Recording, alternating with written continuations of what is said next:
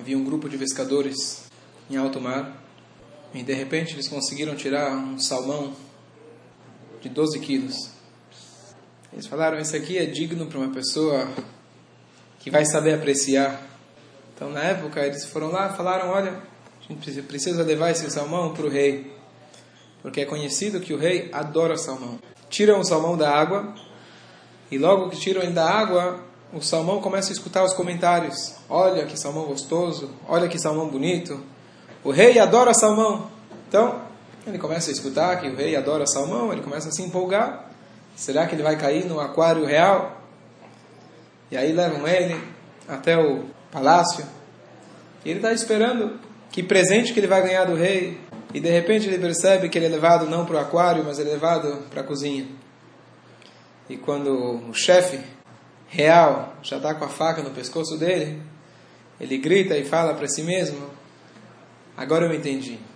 O rei não gosta de mim, o rei gosta de si mesmo. Daí surgiu uma expressão chamada fish love amor de peixe. Quando a gente fala de amor, qual é a imagem que vem na cabeça? Qual é o desenho? Qual é a figura que vem na cabeça?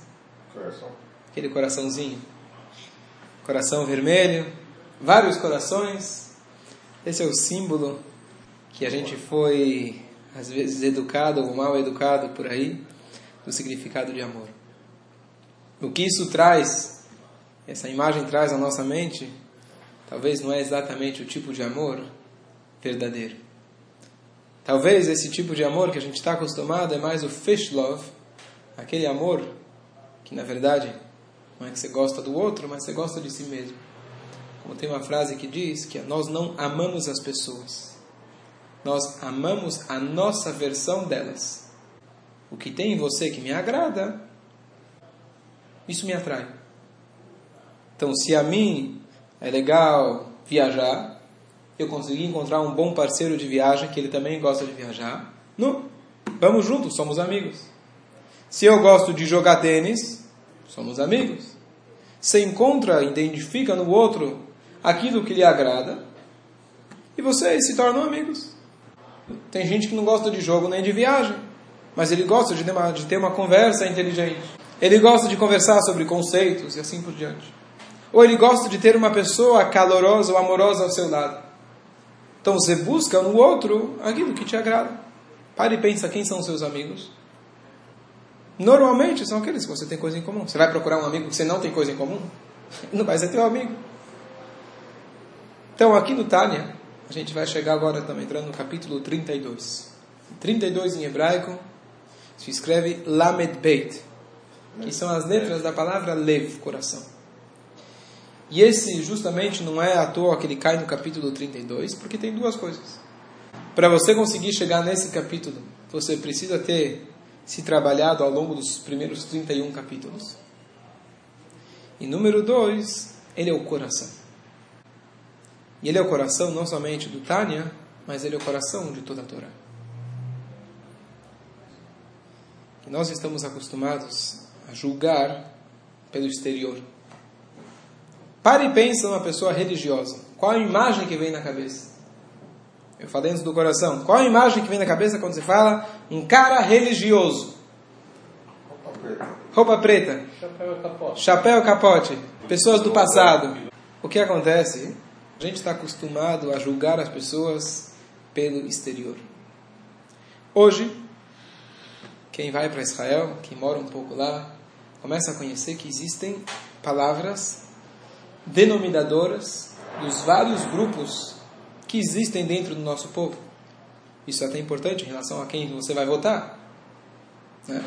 Então, a qual grupo você pertence? Igual aqui nós temos os partidos políticos, os partidos políticos em Israel estão muito ligados, diretamente ligados com os partidos dos vários níveis aí religiosos. Então você tem o que se chama Haredi, você tem o que se chama Hiloni, então, só, só traduzindo, Haredi seria o ultra-ortodoxo.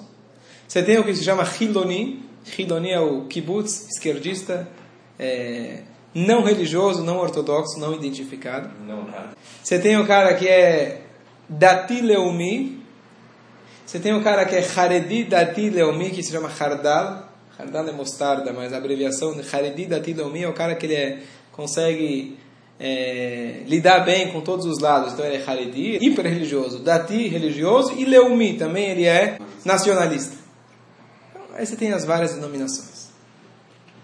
E a pergunta é a seguinte: quando Deus deu a Torá, ele, ele criou essas denominações e falou: Olha, estou dando a Torá para esse, só para os Haredim, não para os outros não.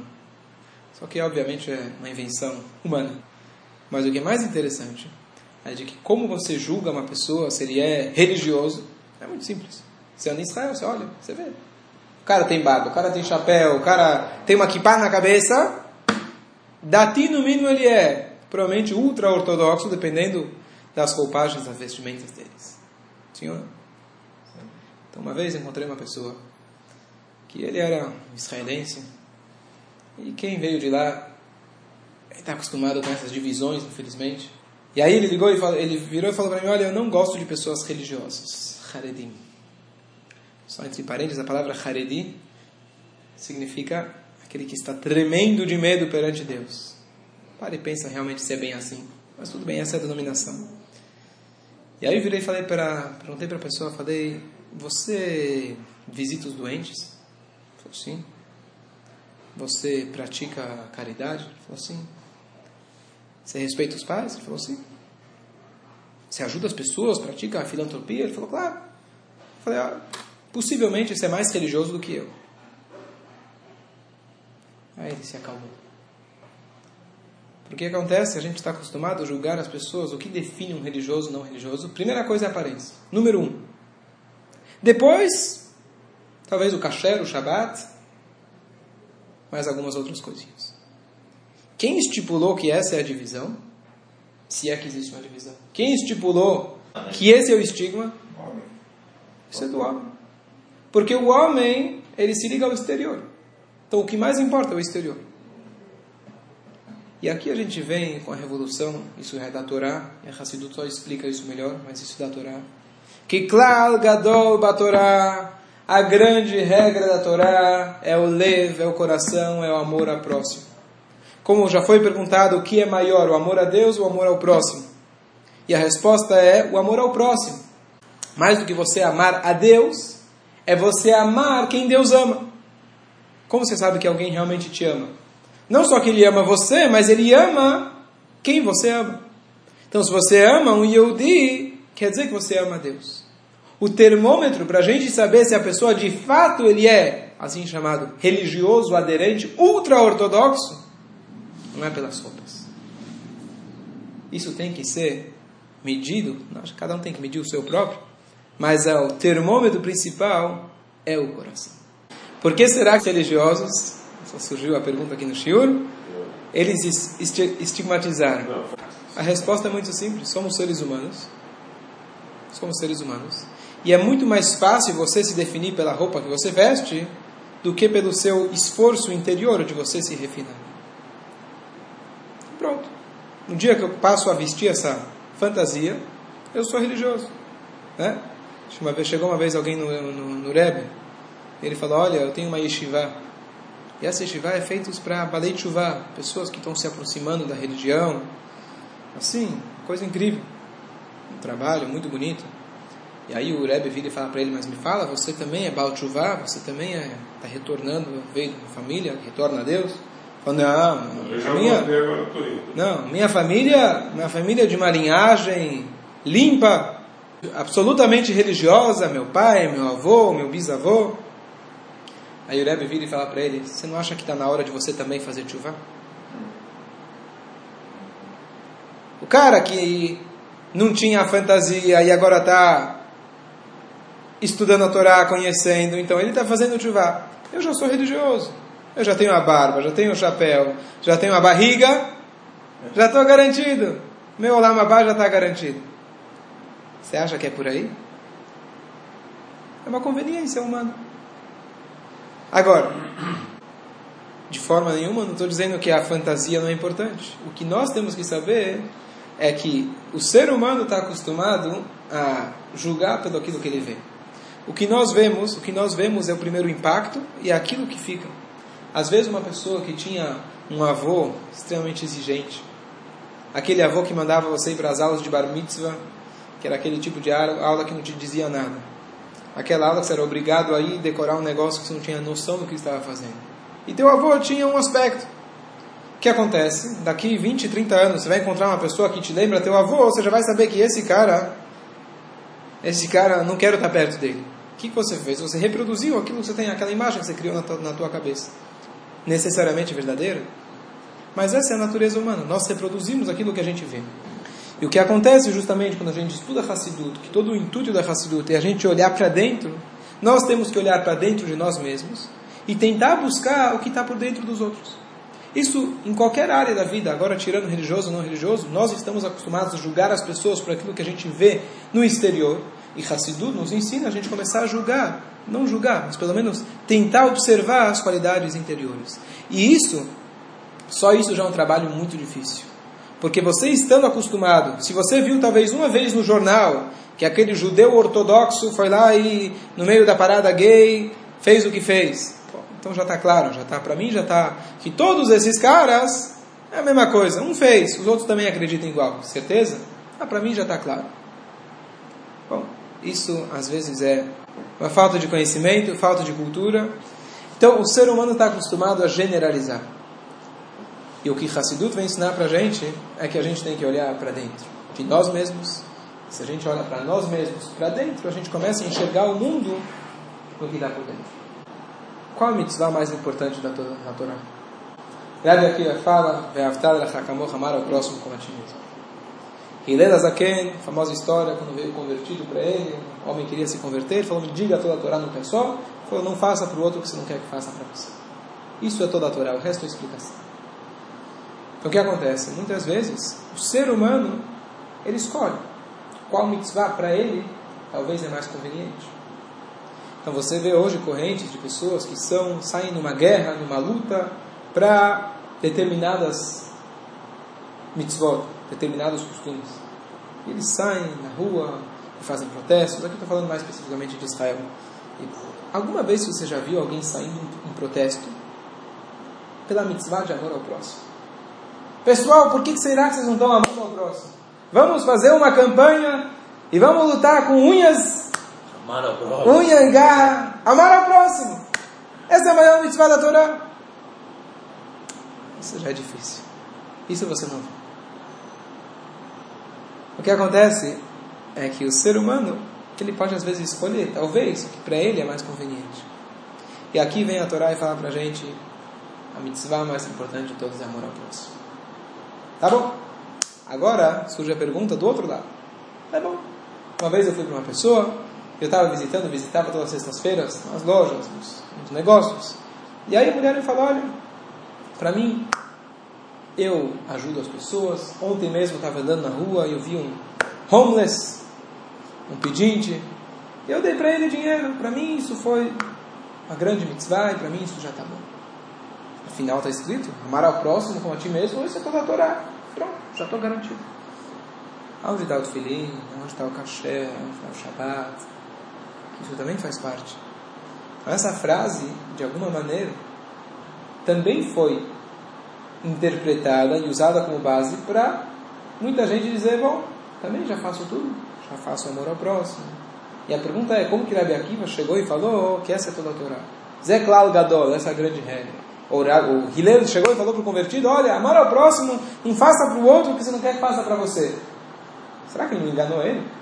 Ele não comprou ele, contou para ele que não vai poder pegar um emprego, vai, ele vai ter que sair às 4 horas da tarde do trabalho e não contou para ele. Ele achou que só ia ter que amar o próximo.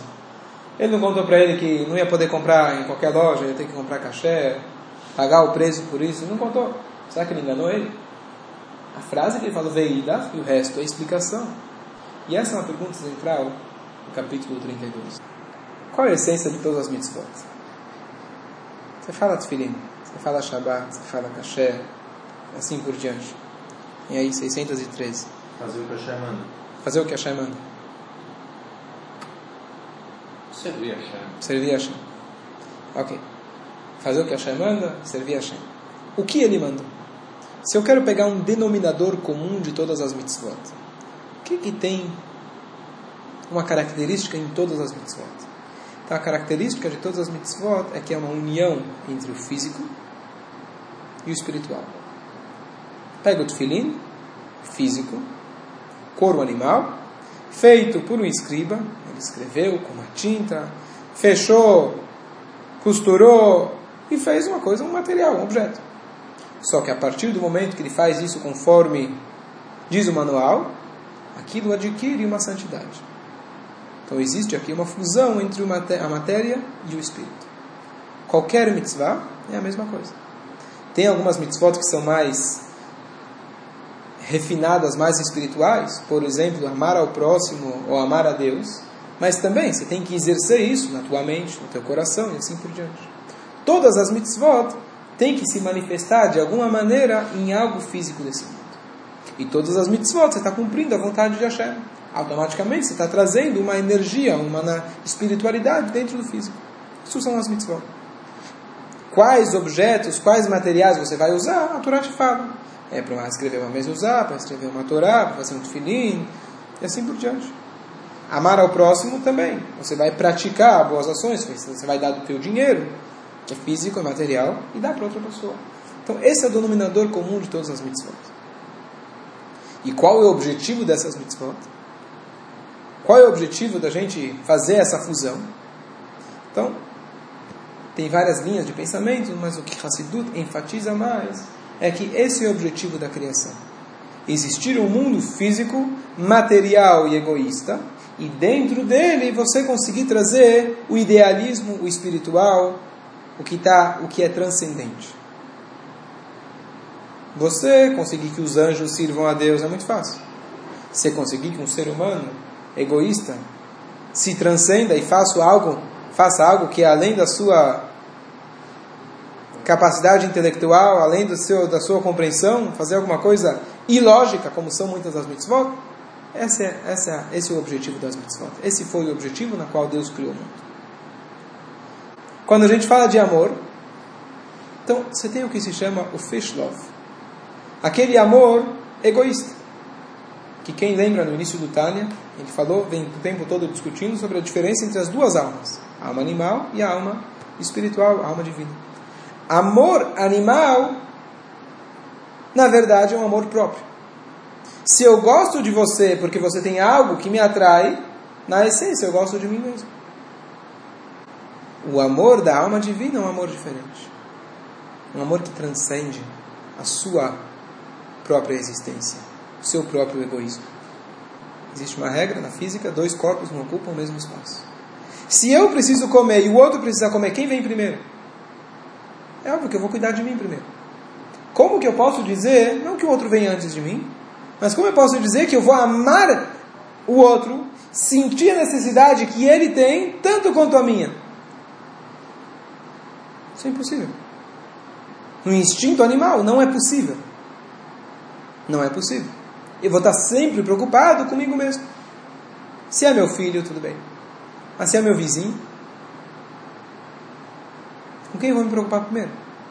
Como é possível que eu vou amar o outro tanto quanto a mim mesmo? Isso é uma mitzvah bem impossível. Então aqui vem a novidade, que nós precisamos nos treinar para a gente começar a apreciar mais o espírito do que a matéria. Porque enquanto a matéria para mim é mais importante, a essência da matéria é o egoísmo. Eu vou estar sempre pensando, pensando em mim mesmo primeiro. É impossível. Se eu me concentro no espírito, aí não tem aquela regra de dois corpos não ocupam o mesmo espaço. O espírito sim pode ocupar o mesmo espaço. Eu posso colocar o outro ao meu lado, eu posso colocar o outro na minha frente. o que significa, na verdade, é que essa é a essência de todas as mitzvot. Todas as mitzvot estão te dizendo espírito, espírito. Você está se ligando na matéria, pega essa matéria e transforma ela em espírito. Pega o couro do animal, gasta dinheiro e dá da cá. Gasta dinheiro e compra um tefilim. Poxa, mas eu trabalhei, eu suei, eu fiz por isso. Transcenda você mesmo. Todas as mitzvot falam a mesma coisa. Shabbat, eu quero trabalhar, preciso ganhar dinheiro, está difícil a crise, eu vou abrir mão. Alguém me falou recentemente que você recebeu uma, uma, uma proposta de trabalho que ele vai ter que vender na igreja. O que, que você faz? Preciso de dinheiro, preciso de Barnassá. A mitzvah significa você abrir mão do teu eu e você transcender para o Espírito. Todas as mitzvot exigem um certo compromisso. E se a pessoa se refina, ele pratica as mitzvot, número um, em ação, número dois, em fala e pensamento, ou seja, não só que ele faz a mitzvah na prática, mas ele se refina através das mitzvot. O resultado final vai ser que ele tem de verdade amor ao próximo. E aqui está o termômetro.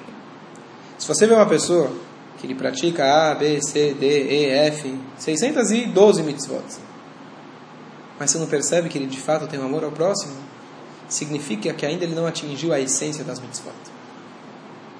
É verdade. Número um, você tem que fazer as mitzvot. Você tem que praticar, mesmo que você não sente. Mas o objetivo de todas elas é você fazer a vontade de Deus e a vontade dele é que você se transcenda. Que o espírito para você seja mais tenha mais importância. E se a pessoa pratica tudo e ele não demonstra isso, então significa que aquilo que ele está praticando ainda ele precisa se refinar. E o objetivo do que a gente está falando aqui não é para a gente falar para os outros, mas a gente falar para nós mesmos. Porque todo o amor, o cara vai falar, não, eu pratico o tzedakah, eu amo, amo, amo o próximo. Sim, mas às vezes, diz o Tânia para a gente, você está fazendo isso porque lhe convém. Eu gosto de praticar o bem. Bom, se amanhã você não gostar mais, não vai mais praticar. Se aquele cara te ofendeu, não, ele para ele eu não dou. Amar ao próximo como a ti mesmo, você esquecer tudo isso, você praticar porque realmente você não está mais pensando em si mesmo. Pode parecer teoria, muita filosofia, muito difícil, fora da realidade.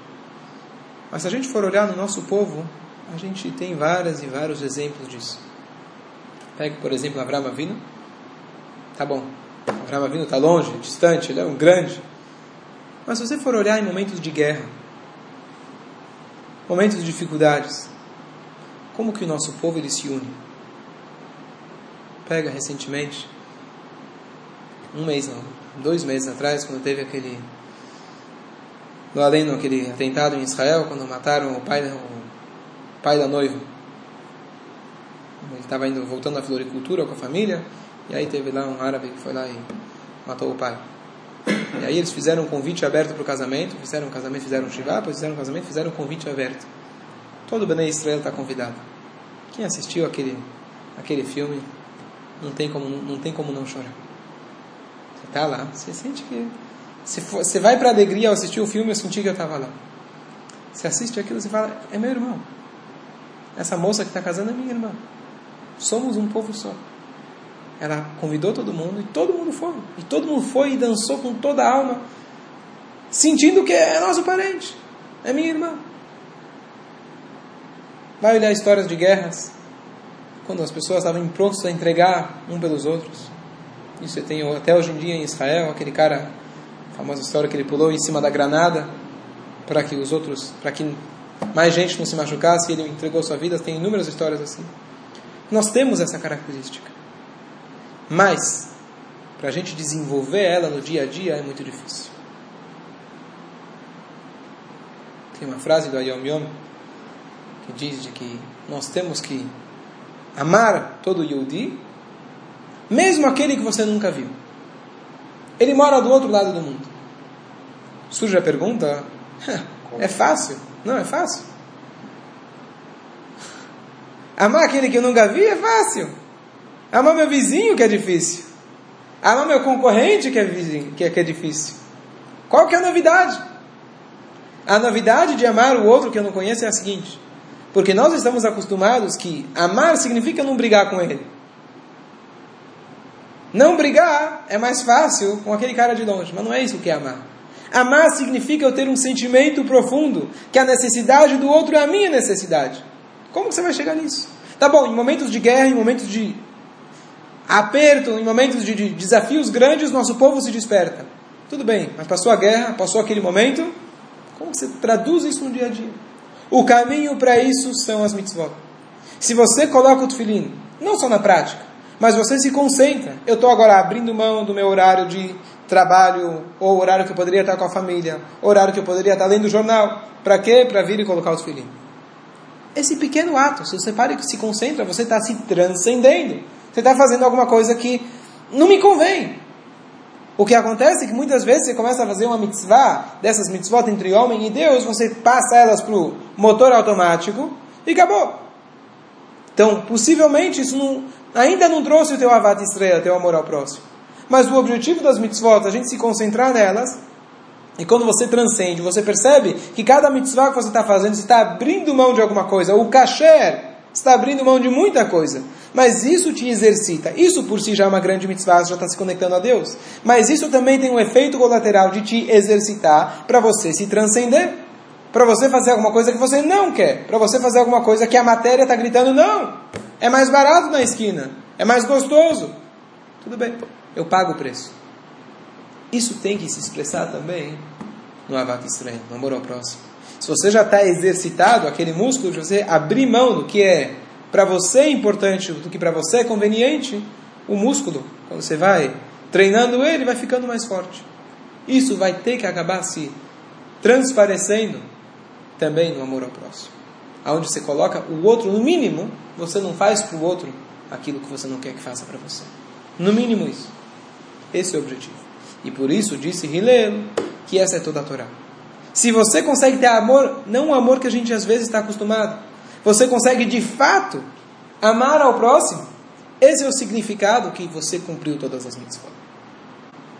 Uma vez tinha uma aula, ouvi isso de um rabino, ele estava dando uma aula, ele perguntou para as pessoas, quem acredita num casamento que vai durar para a eternidade? Tinha lá umas 40 pessoas, e só uma pessoa levantou a mão. Antes de eu continuar a história, eu paro e pergunto a vocês: Você acredita num casamento eterno? Para e pensa. Eu estava pouco tempo atrás dando um show para jovens. Eu fiz essa pergunta, ou uma pergunta parecida. Eles falaram: Olha, a maioria dos nossos amigos, maioria, grande maioria, os pais são separados. Eu não vou entrar agora no assunto, casamento, etc., a fundo, é um assunto que merece uma vida para a gente conversar e falar sobre esse assunto. Mas a pergunta aqui não é essa. A pergunta é se você acredita que pode haver um casamento eterno, sim ou não? No mundo físico que nós vivemos, tudo é limitado. O peixe que você comprou ontem, deixa um dia fora da geladeira, já acabou. Se você deixou na geladeira e comeu no dia seguinte, também já acabou. A geladeira também já acabou. O dinheiro que você tinha também já acabou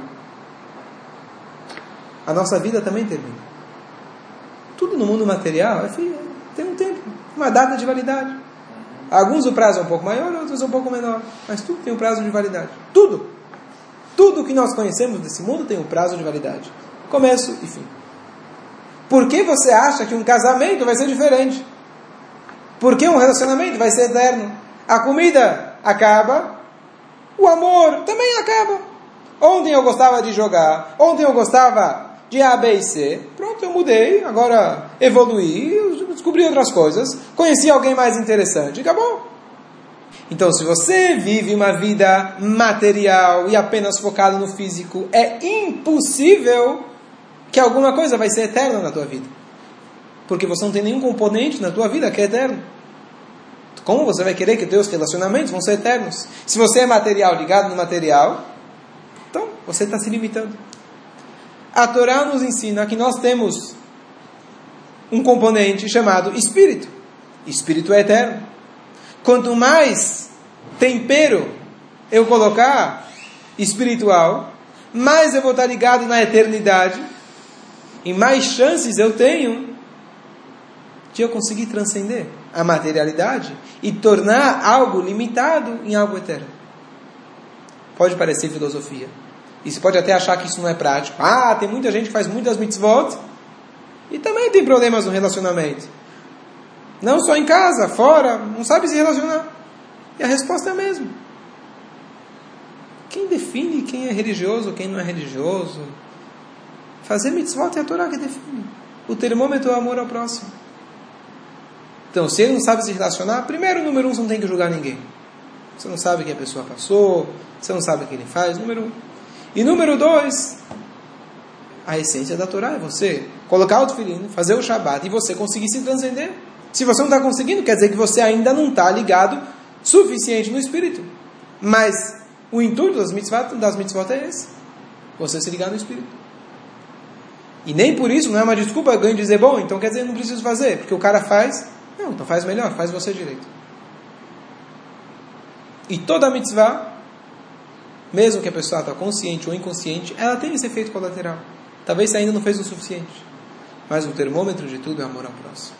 É por isso que ele é o lev, é por isso que ele é o coração. Concluí com uma história. Uma vez eu estava no congresso anual do Shtuchim, ano passado. Aí tinha uma tinha um Fabrengen, que estavam reunidos. E aí tinha uma pessoa que era caiu lá, não sei como, um Yehudi, uma pessoa. E ele começou a falar, olha, falou pro, sim, tinha um pouquinho de cara de pau, então ele começou a falar, ninguém pediu para ele falar. Ele virou e falou pro rabino que estava que tava falando a drachá, que estava fazendo Fabrengen. Ele falou, olha, eu escrevi um livro. Que bom. O que você escreveu no teu livro? Olha lá, eu fiz uma explicação sobre a mitzvah de amar ao próximo. Porque está escrito amar ao próximo como a ti mesmo. Não tem cabimento. Como é possível que alguém vai amar o próximo como assim mesmo? Não dá. Então eu escrevi uma explicação que na verdade amar ao próximo significa, e aí ele começou a dar uma explicação aí que na cabeça dele. Ou seja, em resumo, que a explicação não era exatamente que você consegue amar ao próximo como a si mesmo, porque isso é impossível. E Rabino falou: Olha, eu vou te contar uma história. Havia um Yehudi, na época da Rússia comunista, que ele conseguiu uma carta branca. Carta branca significa que ele tinha a assinatura para ele poder ir embora do país tranquilo. Tá?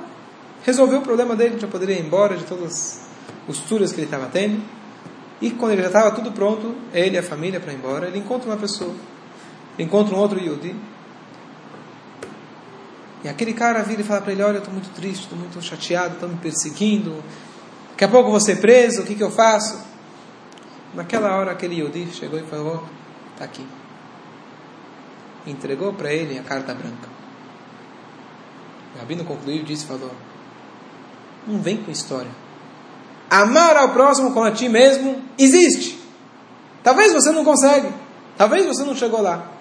Mas tem pessoas que conseguiram chegar nesse nível de entregar a sua vida pelo outro. E é fácil falar quando é épocas, coisa assim, perigo de vida. O mais difícil é quando a gente consegue traduzir isso no nosso dia a dia.